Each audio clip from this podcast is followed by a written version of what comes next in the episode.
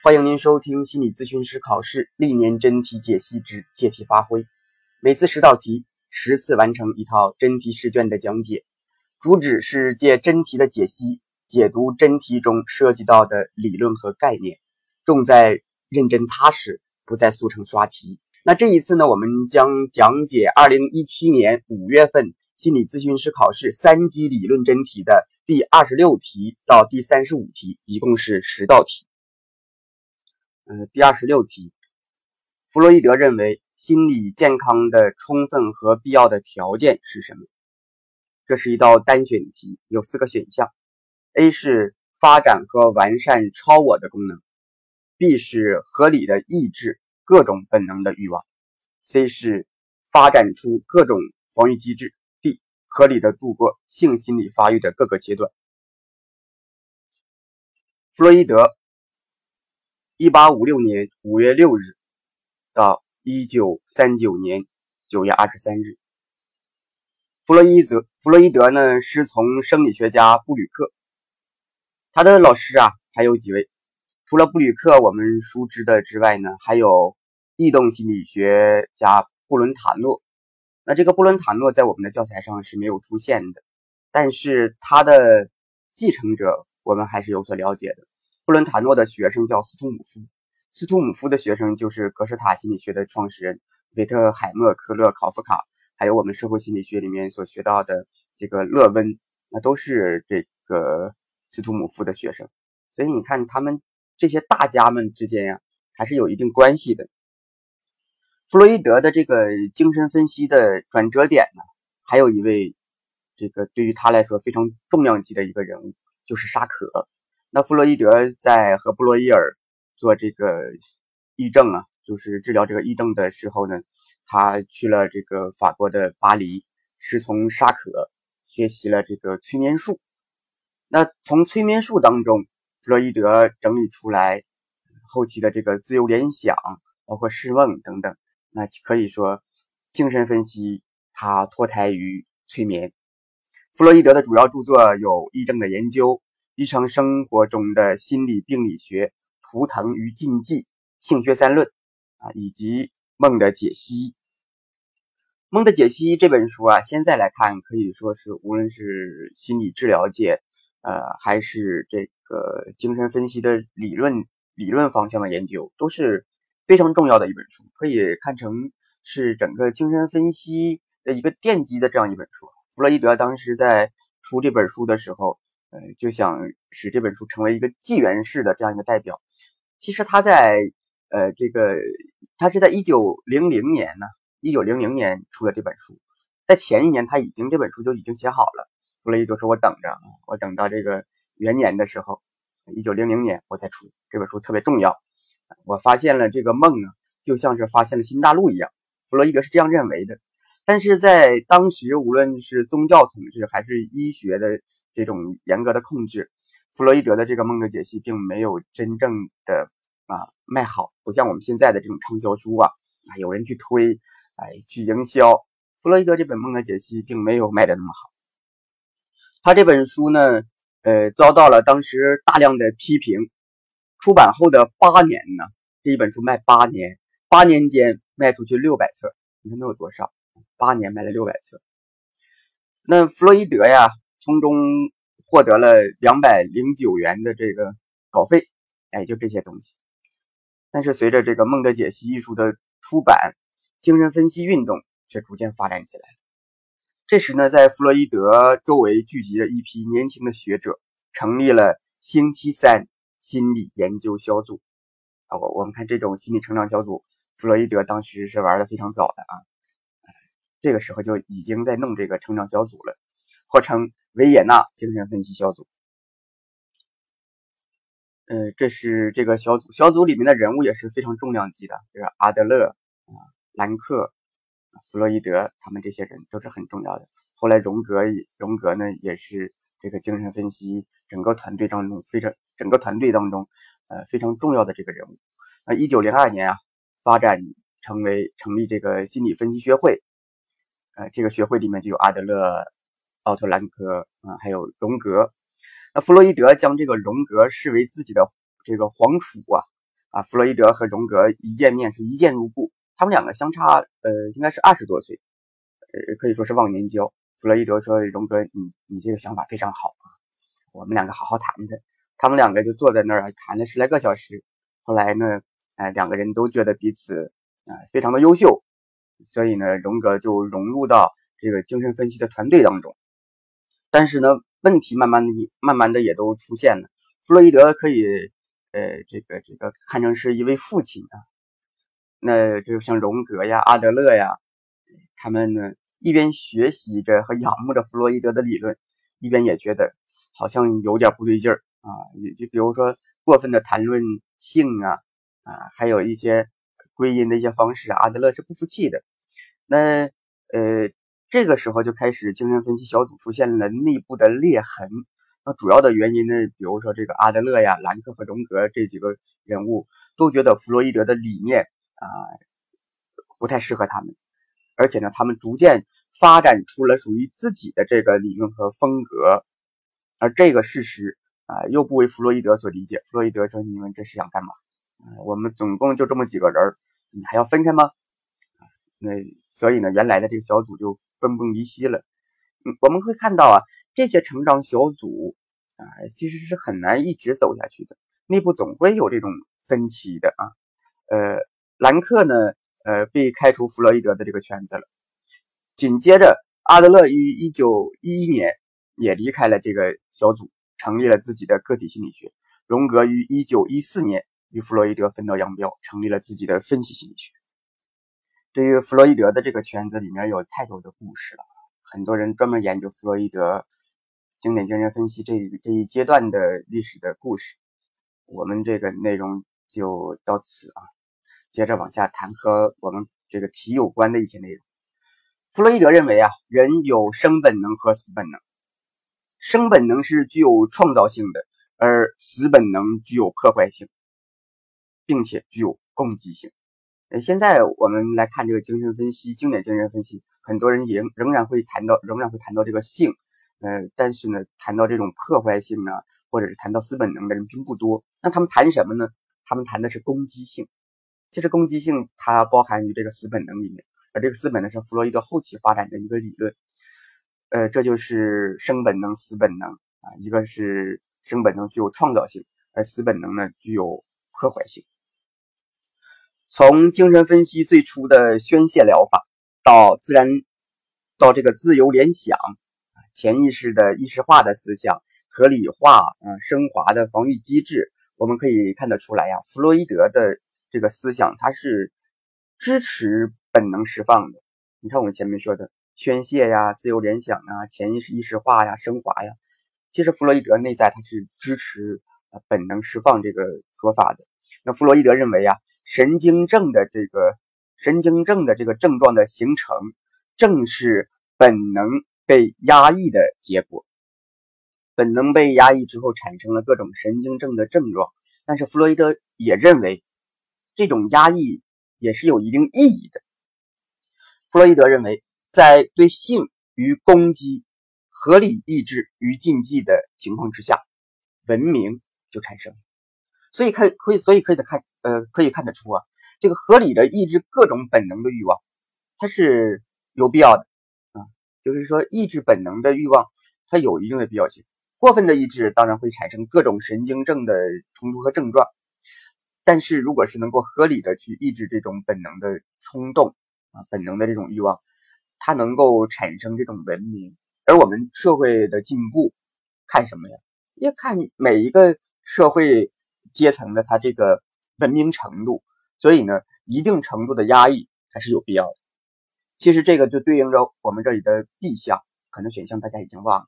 A 项呢是发展和完善超我的功能，B 就是合理的抑制呃各种本能的欲望。所以呢，这个 B 是非常具有干扰性的。那 B 说的没错嘛，对吧？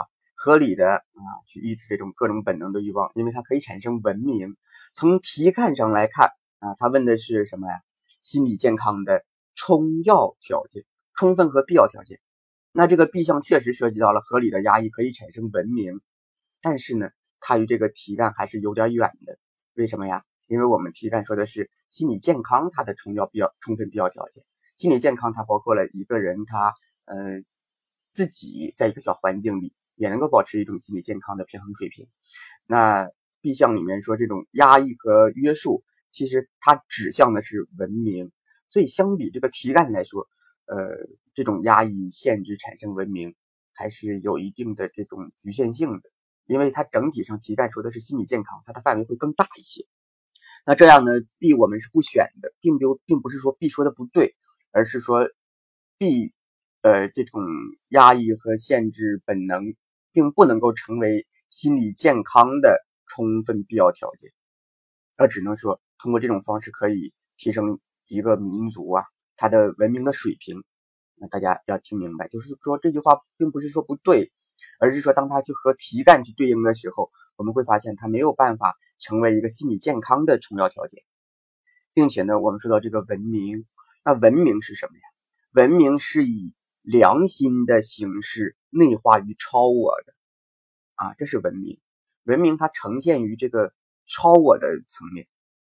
文明以良心的形式内化于超我，使自我啊产生了一种这种文明，其实它是使自我能够产生一种呃负罪感和羞耻感，从而来控制本我的欲望和发泄。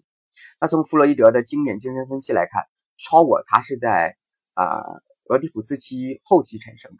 当然，我们强调是弗洛伊德的经典精神分析。那他认为一个人的超我。是在俄狄浦斯期的后期产生的。那这对于一个口欲期啊、刚欲期心理问题形成与固着，那是无法解释的。所以，我们这里来看啊，它这种压抑、约束、控制，它指向了一种文明，指向了超我，而超我的发生时期呢是俄后期。那如果这样解释的话，这个说法是没有办法去解释口欲期和刚欲期形成心理问题的这个。呃，形成原因的，所以我们认为呢，呃，这种就是 B 的这个说法呢，无法解释口欲期和刚欲期的这个心理问题。而这里我们说到了这个超我的发展时期啊，而恰恰呢，我们的 A 项说发展和完善超我的功能。那这个题干是弗洛伊德认为心理健康的充分和必要的条件是什么？A 项给的是发展和完善超我的功能，明显这个是不对的。啊，刚才我们已经解析了，因为在弗洛伊德看来，超我它产生于一个后期，而这里面说的心理健康的充要条件，那如果说心理健康的充要条件就是发展和完善超我的功能，那么它如何去解析超我没有形成那个阶段的心理健康的发展水平呢？所以呢，呃，这个 A 项是不对的。同样的，B 项说合理的这个抑制各种本能的欲望，这个说的也不全面。那我们再来看 C。发展出各种防御机制，这个对不对呢？其实 C 项是可以直接排除的，因为呃 C 项说合理的发展各种防御机制，那我们说各种防御机制能有有多少啊？最初在弗洛伊德的这个经典著作里面，防御机制并没有出现多少啊，比如我常见的什么这个压抑呀，呃这个升华呀，呃置换呐，呃润饰啊，这些弗洛伊德都曾提到过，呃。当然，前期还有一些关于分裂的啊，他也只是带过。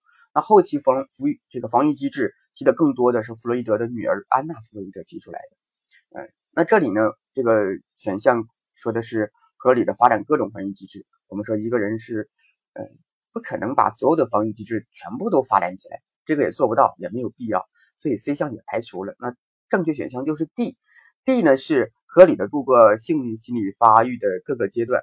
啊，弗洛伊德说呢，这各个心理发育的阶段呢，如果某一个阶段发生了问题，就会发生固着啊。如果呢说这段过去了没固着，但是如果这个地儿仍然出问题了，这个人还可能退行啊。所以呢，如果不能够合理的度过性心理发展的各个阶段，就很可能出现心理问题。而如果能够把每一个阶段都合理的度过了，这个恰恰就是一个人心理健康发展的他的这个充分和必要的条件。那既然呢，既然呢，我们这里面说到了性心理发育的各个阶段啊，现在我们就来谈一下，在弗洛伊德这套理论里面，呃，他是如何呃来划分一个人的这个人格啊，是按照性心理发展阶段啊这个划分的。呃，我们一点一点看，大家非常熟知的什么口欲期、肛欲期、性器期，对吧？这些都是非常熟悉的。我们说这个口欲期，口欲期呢是从出生到一岁左右啊，出生到一岁左右，这就是小婴儿。此时此时期的这个婴儿啊啊，以吮吸、呃咬、吞咽等等口腔活动为主要满足，满足他的这种本能。嗯，他弗洛伊德也说呢，这个时候孩子已经有了一种性性的需要，但是这个性的需要，我们理解它并不是啊我们狭义上的说男女之爱、男女之爱的这种这种性啊，它是一种快感，更多指向的是这个。呃，弗洛伊德说。小孩子就是婴儿刚出生到一岁呢，他是通过这种口腔来满足自己的这种呃快感的需要的。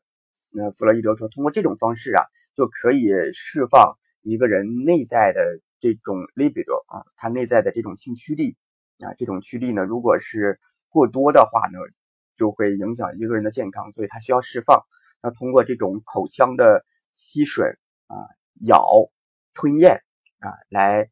呃，释放自己的这份性能量，这是口欲期。肛欲期呢是两岁到三岁左右。此期儿童性欲望的满足主要是来自于肛门或者是排便的过程。这个时候最主要的内化的一个一个心理条件呢，就是约束和控制自我管理。它主要是做这个事儿。那如果这个刚预期发展不好的话，据说呢，这个强迫性的这种人格就会从这个时期发展起来。很多强迫症可能就从这个时候已经打下了底子，刚预期，然后是性气期，有的呢教材呢也翻译成性累期，或者叫做这个俄狄浦斯期、恋母期，那经典的说法就是性器期。这是四岁到五岁左右，此期儿童他的性生理的分化导致了心理的分化，儿童呢表现出。对生殖器的极大的兴趣，性需求集中于性器官本身。他们不仅通过玩弄自己的性器官满足获得这种快感，而且呢，通过想象获得满足。此期男孩会经历恋母情节，也叫做俄狄浦斯情节；女孩呢会经历恋父情节。潜伏期是六岁到十六岁左右，在这一时期，儿童的兴趣转向了外部世界，参加学校里面的这种各种活动。与同伴之间娱乐呀、运动啊，发展起了深厚的友谊啊。主要是和同性之间，他满足呢来源于外界的这种好奇心啊，对知识的满足啊，娱乐、运动，所以认为这个时期好像并不分男女了。潜伏期最后是生殖期啊，生殖期，那这是十三岁到十八岁啊之后，那十三岁到十八岁，呃，青春期性器官成熟后呢？这个他内内在的这种真正的对性的需要开始了，他性需求啊，呃，准备会从这个两性关系当中获得满足，而且呢，会有选择性的，找自己喜欢的男孩女孩，逐渐的发展成了这种社会化的成人。这是这五个五个时期，弗洛伊德最看重的就是口欲期、肛欲期和性器期这几个阶段啊。这是关于第二十六题呀。我们谈到了弗洛伊德的一些相关的内容，我们来看第二十七题。二十七题它的题干是这样说的：个体在抑郁状态之下出现的病理性感觉阈限增高的临床表现是什么？啊，我们再来读一下：个体在抑郁状态下出现的病理性感觉阈限增高的临床表现是单选。它的核心词就是感觉阈限增高，而且是病理性抑郁情况之下。A 是感觉过敏，B 是感觉减退，C 假象幻觉，D 内感性不适。我们来解析一下这道题啊，呃，先来看一下它的题干，题干是个体在抑郁状态下出现的病理性感觉阈限增高，啊，它的具体表现。那在这个题干当中有几个词我们是要谈的，比如说抑郁状态是什么状态呀？病理性是怎么回事啊？感觉阈限增高又是怎么回事啊？如果我们能够把这些概念全部都解析清楚，我想这道题大家能够解析出来。大家在复习的时候啊，如果有时间，也要把一个题干读得清楚、读明白，而不是冒蒙的啊，说 A B C D，我蒙一个吧，也许它就对了，百分之二十五的机会，这就不值了。我们一方面为了考试，一方面也是为了学习知识。那这个知识其实都在这个做题的过程当中啊，一点一点的呈现出来的。这个题干里面有这么几个词啊，抑郁、抑郁状态、病理性、感觉阈限增高。那我们先来说这个感觉阈限。感觉阈限呢，它是一个物理量啊。我们在研究心理学的时候啊，各种心理现象其实都是没有办法直接测量的。比如说，你你测测我想些什么啊？你测一下我我这个感受是什么？你测一下我的情绪。不能够直接测量人的心理现象，它是一个主观现象，它并不是大脑活动的产一个物质的存在，它只是一个主观的现象，而这个主观现象是没有办法直接测量的。大家可能觉得这个不能够直接测量也没什么，对不对啊？我也不是什么都要测测到的，但是我们仔细去体验和想象一下，我们最怕的是什么？我们做很多事情啊，呃，总是觉得哎呀，这个事儿好像做不了，那个事儿太让我担心了。以后该怎么办呢？想来想去，我们最怕的就是，就怕自己死。你就想呗，如果你不怕死，你还有什么顾忌？那死你都不怕了，你还怕什么？嗯，怕死对应的其实是一个人对自己的生命的失控，对时间流逝的失控，对自己存在的失控。所以，一个人最怕的就是失控。这是。人们最怕的一件事情，而心理学在研究的过程当中，必然存在了一个，呃，存在了一个方式，一个模式，就是要展现出对于数据啊，对于现象的控制。因为我们只有控制了这些数据，控制了相应的变量，我们才能够进行描述、进行解析、进行解释、进行预测，对吧？这样我们才能够完成一个心理上的实验。也能够完成一个人对客观外界事物的准确的描述，所以控制是非常重要的。那我们说，呃，心理现象主观没有办法直接测量，那这个就让急需控制感的这个心理学家非常的头疼，没法控制，也就没法运，没法这个测量，也就没法控制。所以需要找到可以直接测量的相关的变量。而这个相关的变量要和我们要测量的心理现象有所对应，那能测量的是什么呀？是物理量，物理量是可以直接测量的。那如果我们能够通过所测量的物理量来表征心理量，那这样这个心理量就可以间接的被测量，间接被测量，那也可以间接被控制嘛，对吧？那感觉阈限就是这样的一个物理量。感觉阈限就是这样一个用来表征心理量的一个物理量，它表征的是什么呢？表征的是感受性，这叫做感觉阈限。什么是感觉阈限呢？感觉阈限就是能够引起感觉的最小的刺激量，这个就叫做感觉阈限。那感觉阈限的变化，感觉阈限是可以变化的，是可以变化的。它虽然是一个物理量，但是它是可以变化的。感觉阈限的变化在。病理情况下和正常情况下都是可以出现，都是可以变化的。比如呢，说啊，入芝兰之室，久而不闻其香，这个说的就是一个感觉阈限，感觉阈限提高了啊。说你长时间在这里面，呃，这个卖花的地儿啊，你哎，最开始就在这里面，呃，香气逼人，对吧？时间长了，你发现好像也没什么，这就是感觉阈限提升了，感觉阈限提升了。那这个是正常情况下的感觉阈限增高，我们这里问的就是感觉阈限增高嘛？但是他说的是病理情况下的感觉阈限增高，正常情况下的感觉阈限增高还有好多例子啊，这个感觉阈限变化。那从这个黑屋子啊，黑乎乎的一个屋子出去了啊，眼前一亮，这感觉刺眼，过了一下就适应了。这个呢也是感觉。阈限的变化，对吧？那这个我们称为感觉适应，感觉阈限的变化呢，在在这个时候我们叫做感觉适应。那病理性的感觉阈限增高是什么呢？它被我们称为感觉减退，这是病理性的感觉减退呀，多见于这个抑郁状态啊，抑郁状态、木僵状态、意识障碍者、神经系统疾病，主要是见于这几个情况。好，感觉减退多见于抑郁状态、木僵状态、意识障碍者、神经系统疾病。这个酒后驾车呀，哎，现在是严厉禁止了，谁要逮着谁是狠狠的罚，还得拘拘留，对吧？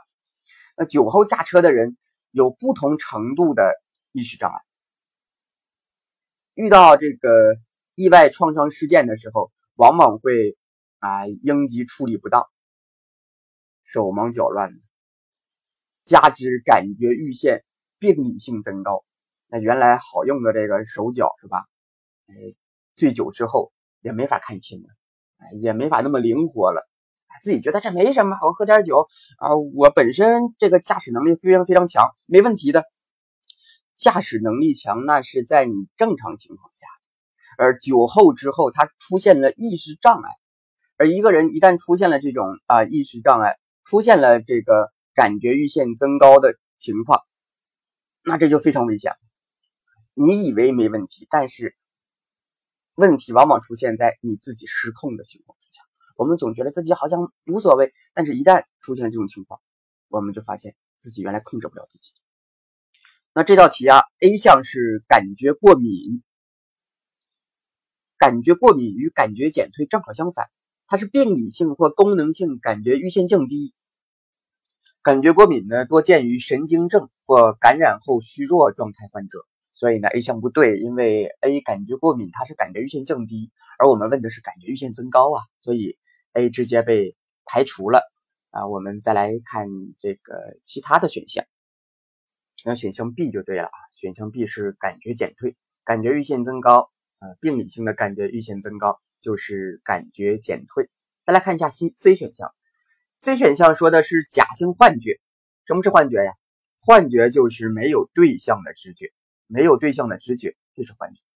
假性幻觉的特点是幻觉形象模糊，看不清楚，看不明白，也不知道在哪儿，位置呢也不精确，而且常常产生于主观空间。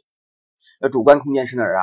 啊，我们我们如果是。如果是这个外在的，我们说，哎呦，我通过耳朵，我听到外面有声音传过来，他骂我，就是没有这人啊，那这个是真性幻听。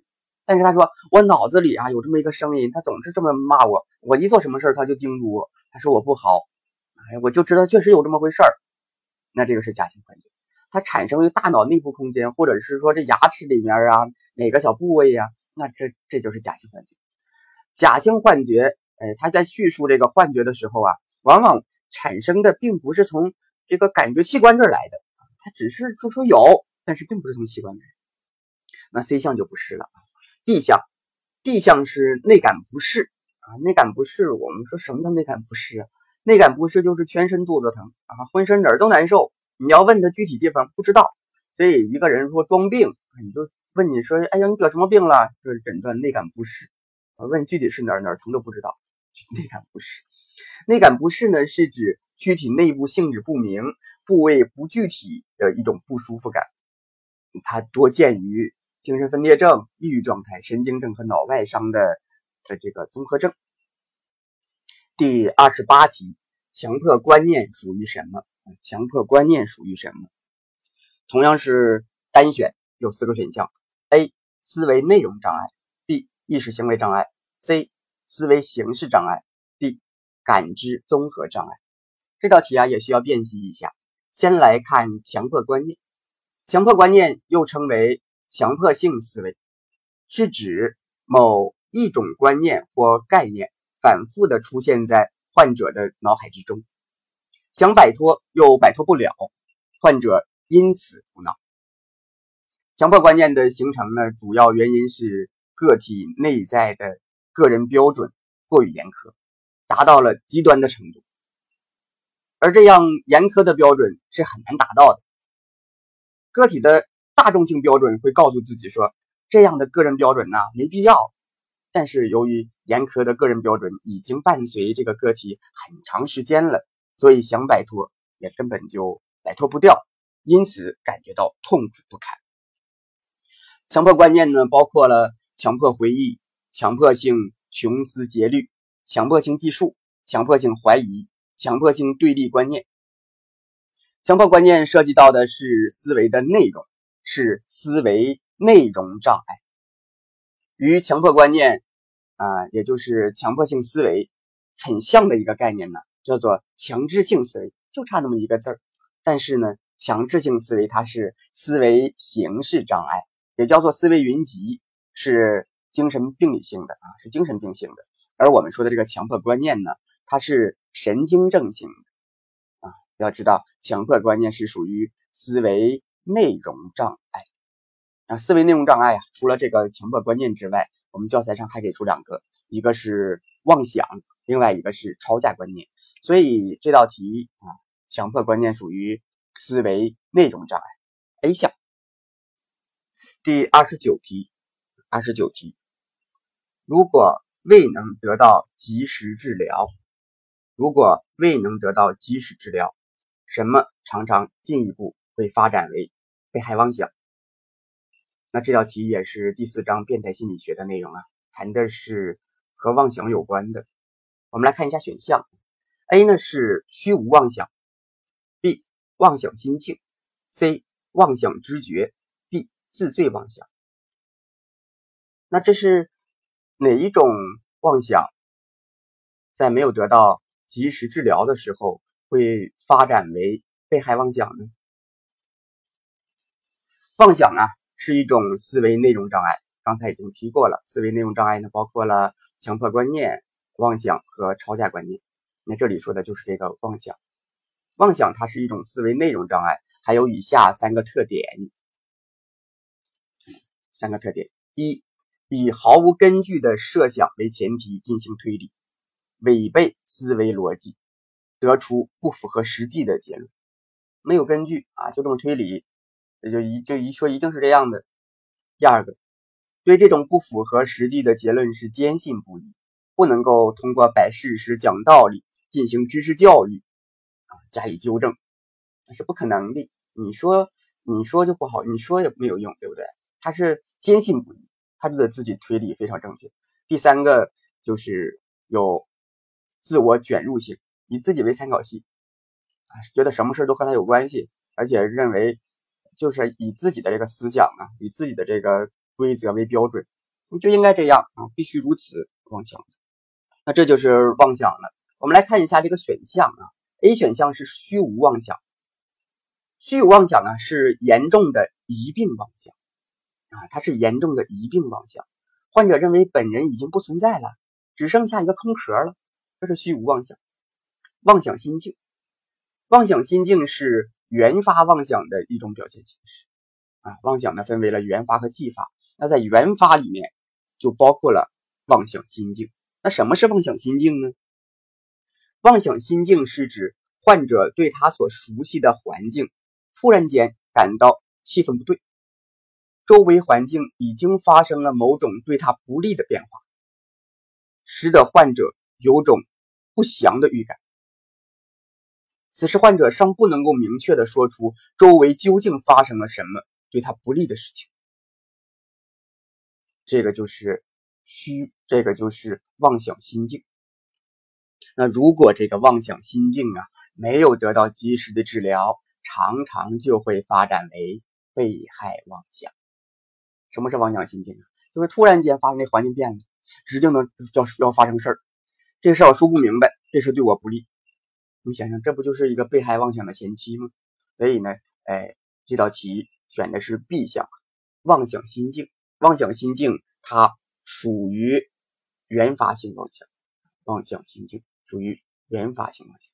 原发性妄想除了这个妄想心境，还包括了妄想知觉，也就是我们这个 C 项里说的妄想知觉呀，也是原发妄想的一种表现形式，是指患者突然间对正常知觉体验赋予了妄想意义。比如说，患者呃和这个同事们一同外出，大家呢都看到了前面马路那一块蹲了一条狗，患者就说了。我我要被提拔了啊！调令很快就会送到我们单位，这个没什么关系，对吧？这个看了一只狗，跟他有什么关系？那这个就是对于哎这个正常知觉看看见了什么正常知觉赋予了一个妄想性的意义，这个叫做妄想知觉，它也是一种原发妄想。什么叫原发？什么叫继发？原发就是没你找不到什么刺激啊，特殊的一些原因啊，说是得病了啊，或者或者是本来就忘有这个有幻觉呀，没有，没有，这是原发。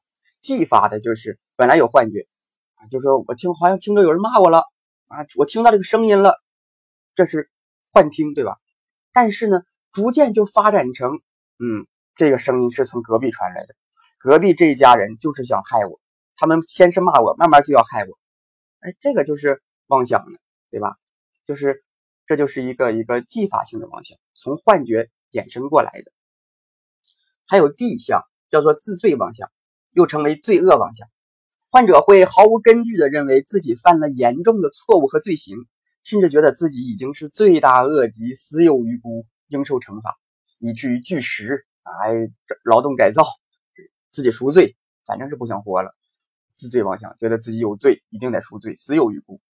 那综上所述，呃，如果说没有得到及时的治疗，常常进一步发展为被害妄想的是妄想心境，选项为 B 项。第三十题，健康心理学关注的重点是什么？这道题呢，仍然是变态心理学里的内容啊。第四章，变态心理学和健康心理学。他问的是健康心理学关注的重点是什么？四个选项单选：A. 矫正心理异常；B. 身体健康与心理健康的关系；C. 维护心理健康；D. 解决各种心理不健康的问题。A. 矫正心理异常；B. 身体健康与心理因素的关系；C. 维护心理健康解决各种心理不健康的问题。四个选项选哪一个呢？健康心理学它是什么呀？那健康心理学是关注的是身体健康与心理因素之间的关系，这个是我们健康心理学的研究内容啊。比如躯体疾病的预防治疗和康复过程中的心理问题，促进和维护身体健康的心理学问题，对于身心疾病本身的诊断和治疗，它属于心身医学的研究范畴。而对于心理异常矫正、解决各种心理不健康的问题呢，是咨询心理学的重点。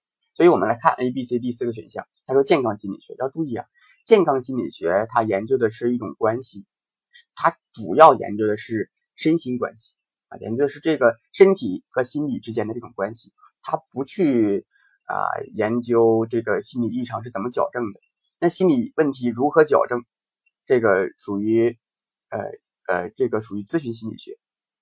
是研究的是这个，那呃维护心理健康，解决各种心理不健康问题，也都是咨询心理学研究的。而健康心理学，它要弄懂的是啊他的一个人的这种身体和心理因素之间的关系。所以这道题应该是选 B 项。这道题如果是要记的话，也是好记的。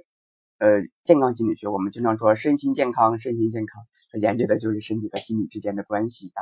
而不是去矫正和调整这个各种心理不健康，啊，不是这些，那这些是咨询心理学要做的。第三十一题，人们在经历强大的自然灾害之后啊，出现了焦虑、紧张、失眠、注意力下降等症状，说明其处于灾难症候群的哪个阶段？人在强大的自然灾害之下出现了啊焦虑、紧张、失眠、注意力下降。等等症状说明他处于灾难症候群的哪一个阶段？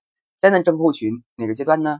四个选项：A. 警觉期；B. 惊吓期；C. 恢复期；D. 康复期。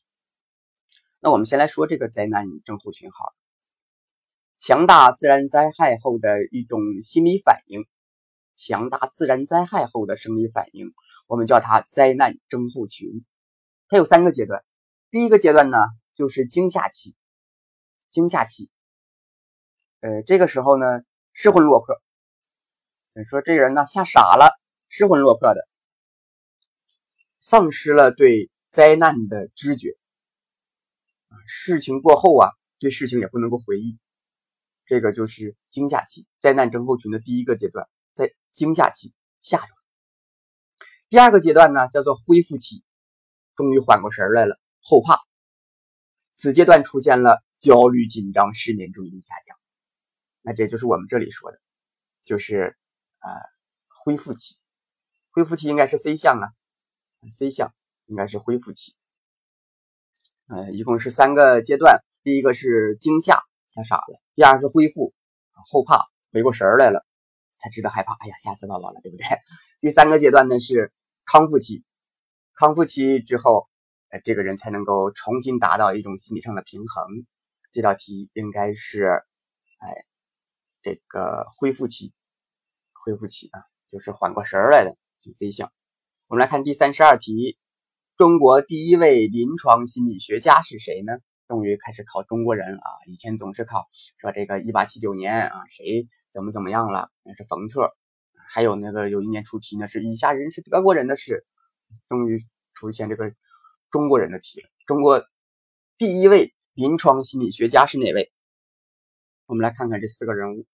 A 项呢是曹日昌，B 项丁在，C 张耀祥，D 潘叔。这四个都是重量级的人物。丁赞教授啊，是中国著名的心理学家，他领导筹建了中国科学院心理研究所，从刊寻所指到组建人员的每项活动中，都寄托了他发展中国心理科学的夙愿。丁赞教授从事科研组织管理的领导工作，可以追溯到建国初期筹组中国科学院的创业阶段。丁赞教授任中国科学院党组副书记、世界科协中国理事、中华全国自然科学专门学会副秘书长等职。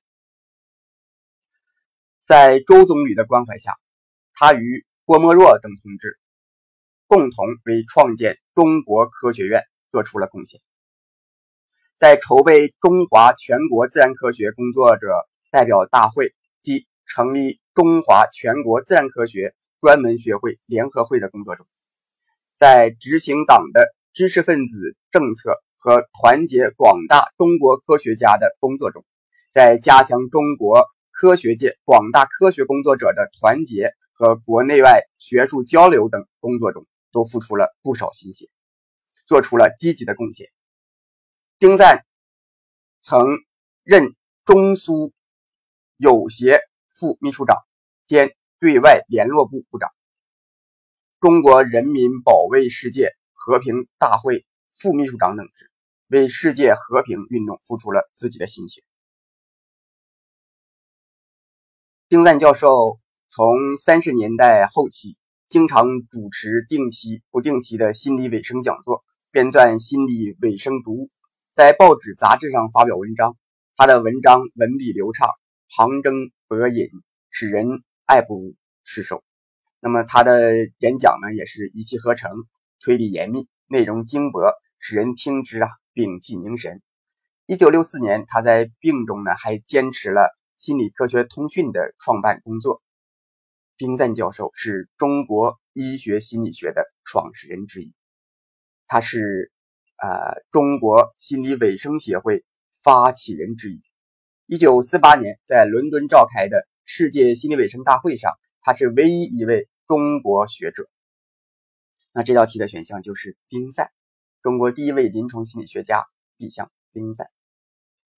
第三十三题，心理咨询结束，心理咨询关系又当如何呢？A 项是可以继续，B 心理咨询结束之后要转变成师生关系，C 即终止，D 转变成朋友关系。这道题是好答啊，就是 C 项终止。那心理咨询关系是非常特殊的人际关系啊，有着专业的设置。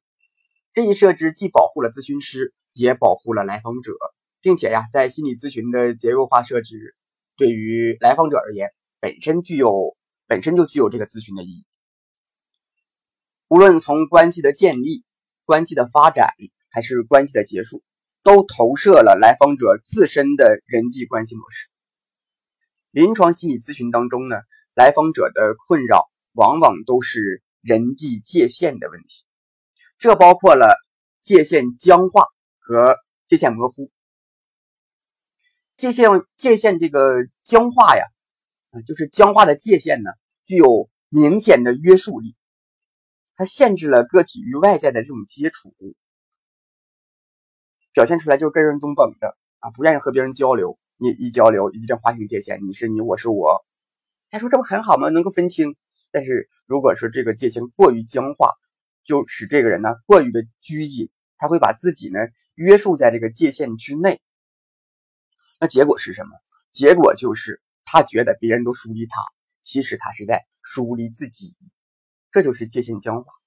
那模糊呢？我们说这个界限问题主要就这两个，一个是界限僵化，一个就是界限模糊。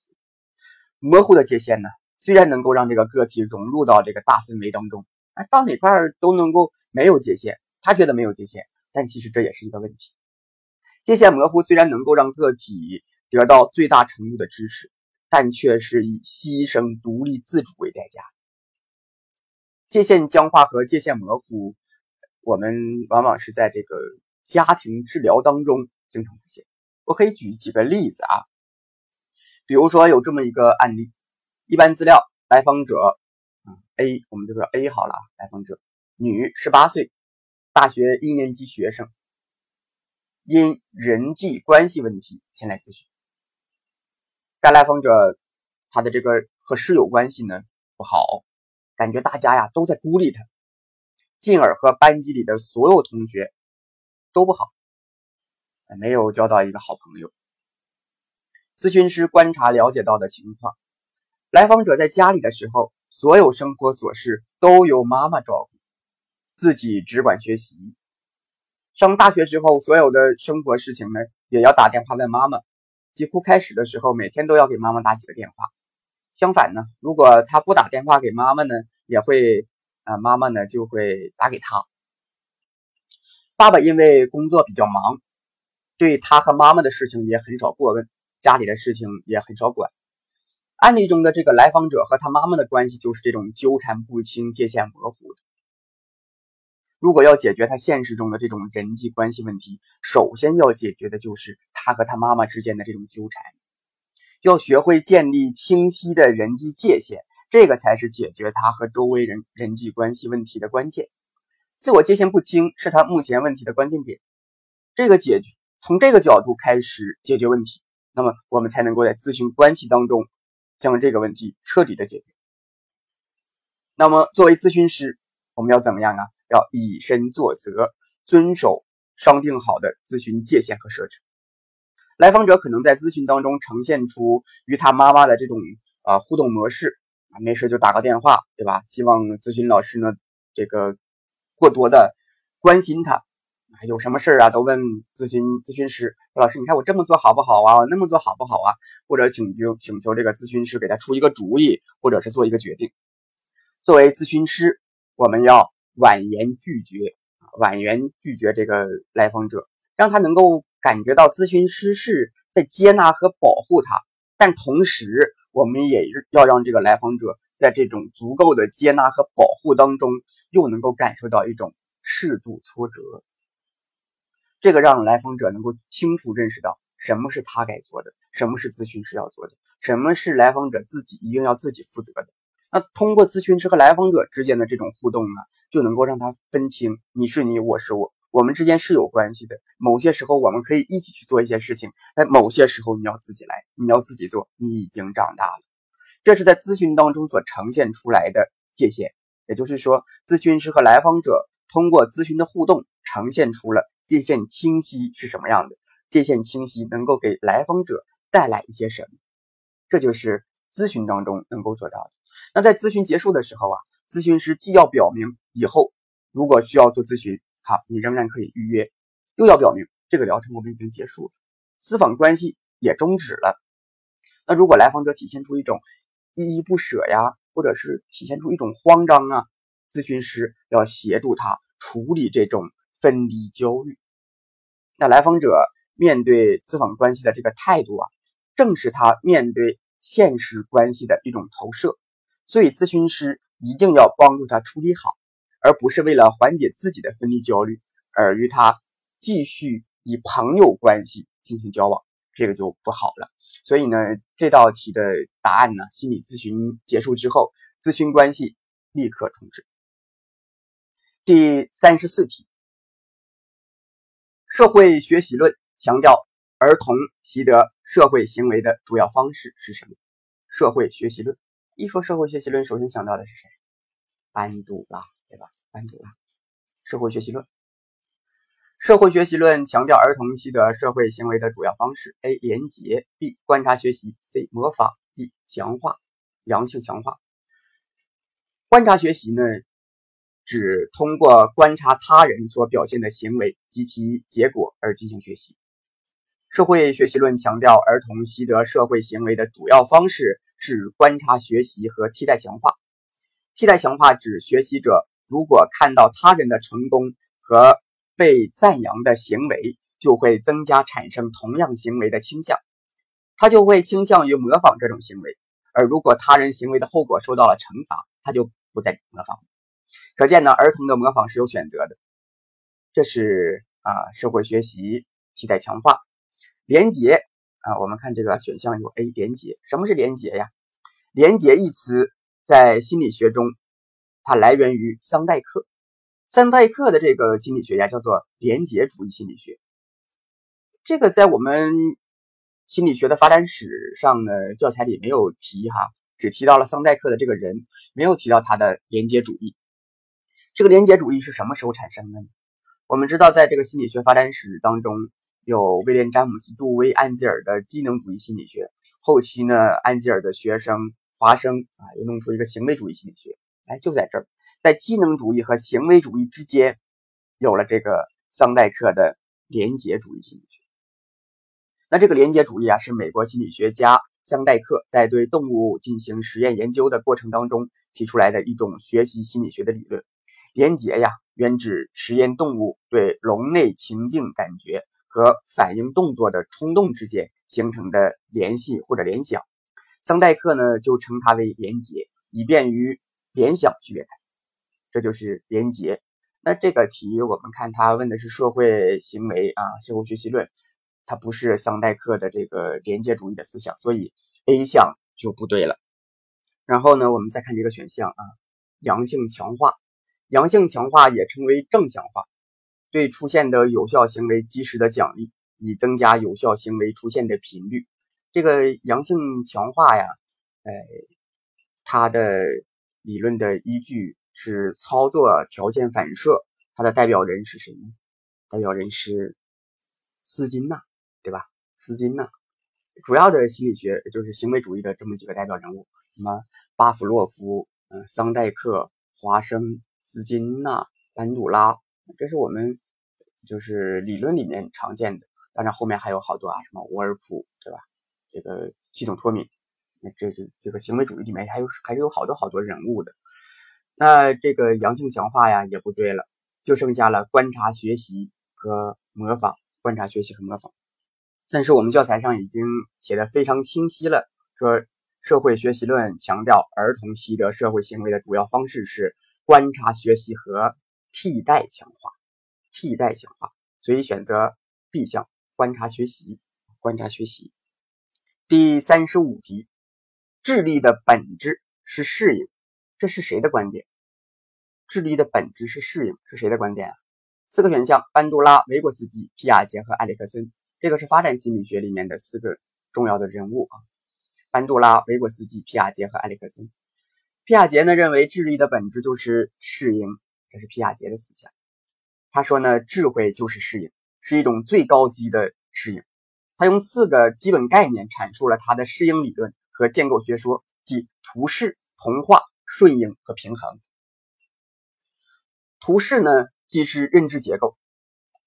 这个结构不是指物质结构，而是指心理组织，是动态的机能组织。图式具有对客观信息进行整理、归类、改造和创造的功能，以使主体有效的适应环境。认知结构的建构是通过同化和顺应两种方式进行的。同化呢，是主体将环境中的信息纳入并整合到已有的认知结构的过程。同化过程是主体过滤、改造外界刺激的过程。通过同化，加强。并丰富原有的认知结构，同化使图示得到了量的变化。顺应，顺应是指当主体的图示不能够适应客体的要求的时候，就要改变原有的图示，或创造新的图示，以适应环境需要的过程。顺应使图示得到了质的改变。同化表明主体改造客体的过程，顺应表明主体得到改造的过程。通过同化和顺应建构新知识，不断形成和发展新的认知结构。皮亚杰强调主体在认知发展建构过程中的主动性，即认知发展的过程是主体自我选择、自我调节的主动建构过程，而平衡是主动建构的动力。平衡呢是主体发展的心理动力。是主体的主动发展趋向。皮亚杰认为，儿童一生下来就是环境的主动探索者，他们通过对客体的操作，积极的建构新知识，通过同化和顺应的相互作用，达到符合环境要求的动态平衡状态。皮亚杰认为，主体与环境的平衡是适应的实质。此题答案当然就是 C。皮亚杰。